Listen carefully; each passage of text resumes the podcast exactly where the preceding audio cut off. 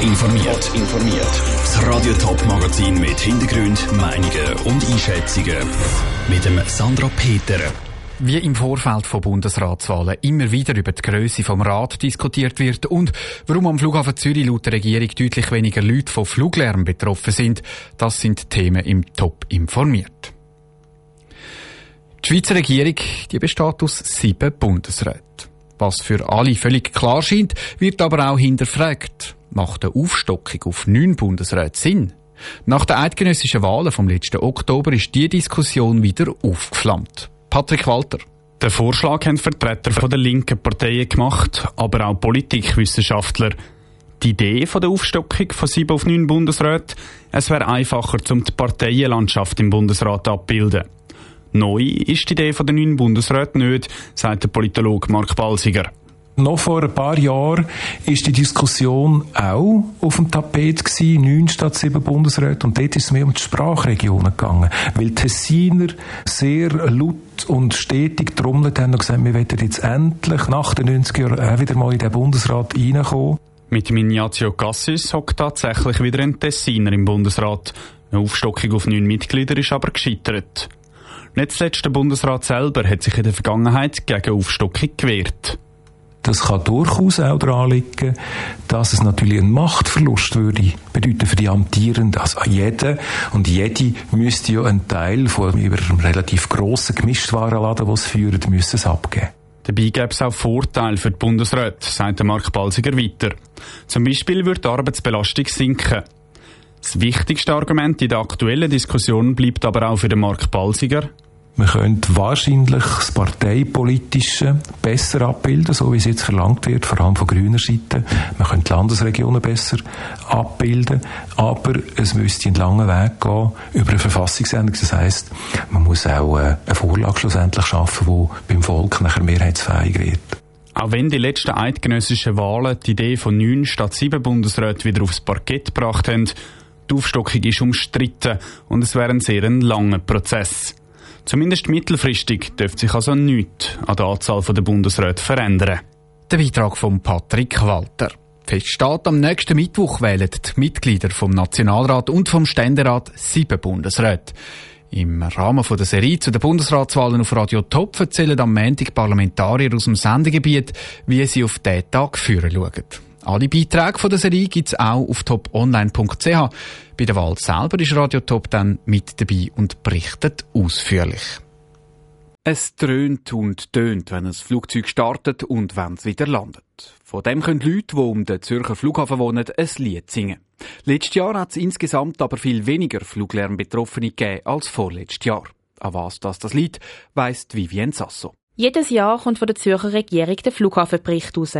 Und das Jahr hat sich die Volkswirtschaftsdirektorin Carmen Walker-Späh sehr über das Ergebnis gefreut. Ich freue mich, dass ich heute äh, gute Nachrichten für die Zürcher Bevölkerung verkünden Tempa hat zuerst mal die neuen Investitionen von der Swiss, die neue Flugzeugflotte, die real jetzt auch geflogen wird, einberechnet und ist zum Resultat gekommen, dass wir tatsächlich viel weniger Fluglärmbelastete haben. Zumindest insgesamt. Dass es so deutlich weniger sind, hat aber vor allem damit zu tun, dass anders gemessen worden ist. Die Zahl der Fluglärmbelasteten in der Nacht hat im Gegensatz zu denen am Tag nämlich leicht zugenommen.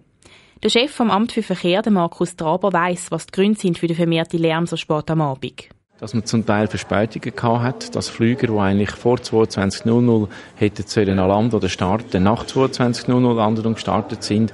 Und das hat die Auswirkung gehabt, dass gerade die letzten Langdistanzflüger, die natürlich zum Teil auch auf Europa zubringen, Flüger haben müssen warten, dann auch wieder verspätet sind und die zum Teil nach 23.00 gestartet sind. Außerdem hätte auch der Flugverkehr insgesamt zugenommen. Und je mehr Flugverkehr das es gibt, logisch, desto mehr Lärm entsteht. Die Flugzeuge dürfen momentan vom 11 Uhr am Abend bis um 6 Uhr am Morgen nicht starten und landen. Dass die Regierung die Nachtruhe verlängern kommt für die Garmin Walker Spee aber nicht in Frage. Die Reduktion der Slots würde dem Flughafen und insbesondere dem Wirtschaftsstandort massiv schaden, weil das sind die Flüge, die dort zur Welt sind. Die Regierung will anders versuchen, die Zahl der Fluglärmbetroffenen weiter zu senken. Und das muss sie auch. Laut Richtwert werden im Moment nämlich trotz Abnahme immer noch 13.000 Leute zu viel vom Fluglärm belästigt. Vivien Sasso hat berichtet. Gegen den Fluglärm in der Nacht hat die Regierung angefangen, Massnahmen umzusetzen. So sind zum Beispiel bei der Abfertigung der Flugzeuge mehr Leute eingestellt worden, sodass Flüge schneller abgewickelt werden können. Laut der Regierung dürften sich diese Verbesserungen dann im nächsten Flughafenbericht zeigen. Es ist die absolute Horrorvorstellung. Eine junge Frau nimmt nach dem Ausgang ein Taxi zum sicher heimkommen und ausgerechnet im Taxi wird sie dann sexuell belästigt, im schlimmsten Fall sogar vergewaltigt. Taxi-App Uber hat das erste Mal Zahlen herausgegeben, wie häufig das passiert. Allein das letzte Jahr hat es über 3000 Fälle gegeben. Aber wo fährt eine junge Frau nach dem Ausgang sicherer? Im Uber oder im hundskommunen Taxi? Sarah Frattaroli hat nachgefragt. Die Zahlen, die Uber herausgegeben hat, die sind aus den USA. In der Schweiz gibt es keine Statistik dazu, wie häufig Frauen im Uber oder eben in einem normalen Taxi Opfer von sexuellen Übergriffen werden. Aber so oder so, dass Frauen ausgerechnet im Taxi belästigt werden, obwohl sie ja gerade das Taxi nehmen, zum sicher heimkommen, das ist bedenklich, findet Christine Sieber von der Organisation Sexuelle Gesundheit Schweiz. Und ich finde es so bedenklich, dass offenbar Uber dort wenig dazu kann beitragen dass das nicht vorkommt. Da tragen die Unternehmen eine Verantwortung für ihre Mitarbeiter und Mitarbeiterinnen, dass sie dort eine gewisse Qualität erfüllen. Und genau dort ist das Problem.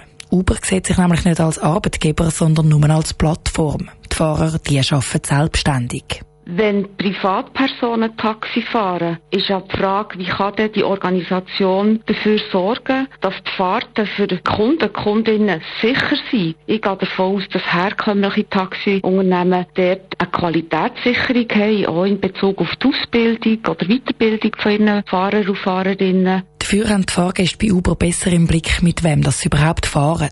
Sie steigen nicht einfach an einem Taxistand in irgendein Auto ein, sondern sie bestellen das Auto über das App und können auf dem Handy mitverfolgen, wo ihr Fahrer gerade ist, wie er heisst und was er für Bewertungen von anderen Fahrgästen hat.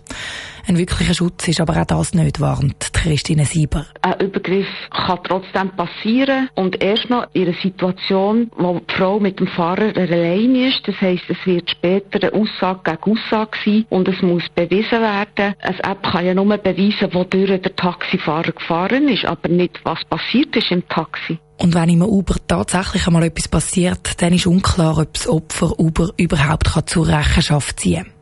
In den USA haben in den letzten Monaten Dutzende Frauen Uber verklagt. Urteil gegen Uber gibt es in diesen Fällen aber noch nicht. Sarah Frattaroli hat berichtet. Die 3000 Fälle von sexueller Übergriff, die Uber letztes Jahr zählt hat, die stehen übrigens im Verhältnis zu anderthalb Milliarden Fahrten. In 99,9 Prozent fallen Fällen sei also nichts passiert, betont Uber. Und trotzdem sei eben jeder Fall einer zu viel. Top informiert, auch als Podcast. Mehr Informationen gibt's auf toponline.ch.